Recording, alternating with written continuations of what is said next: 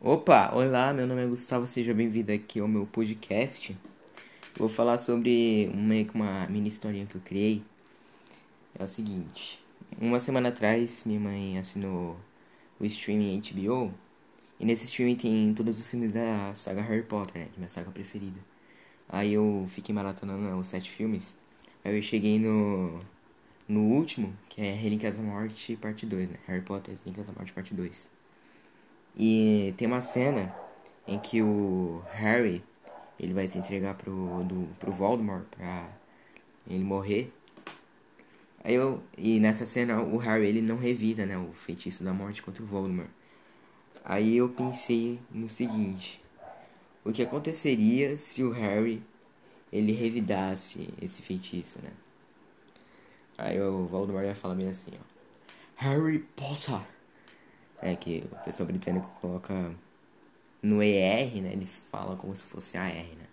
Let, letter, letter. Better, better. Potter, Potter. Eles falam assim, né? Então, Harry Potter. O garoto que sobreviveu veio para a morte. Aí fala o feitiço lá que faz o Harry morrer, né? Avada Kedavra. Aí o Harry faria o seguinte feitiço, né? Expelliarmus, que é o feitiço mais impotente, assim, podemos dizer. Aí o Voldemort falaria assim: Calma aí, Harry. Eu tô tentando te matar, cara. E tu me faz um feiticinho de primeiro ano? Aí eu. Aí ele continua falando, né? Cara, você derrotou uma cobra gigantesca de mil anos com 12 anos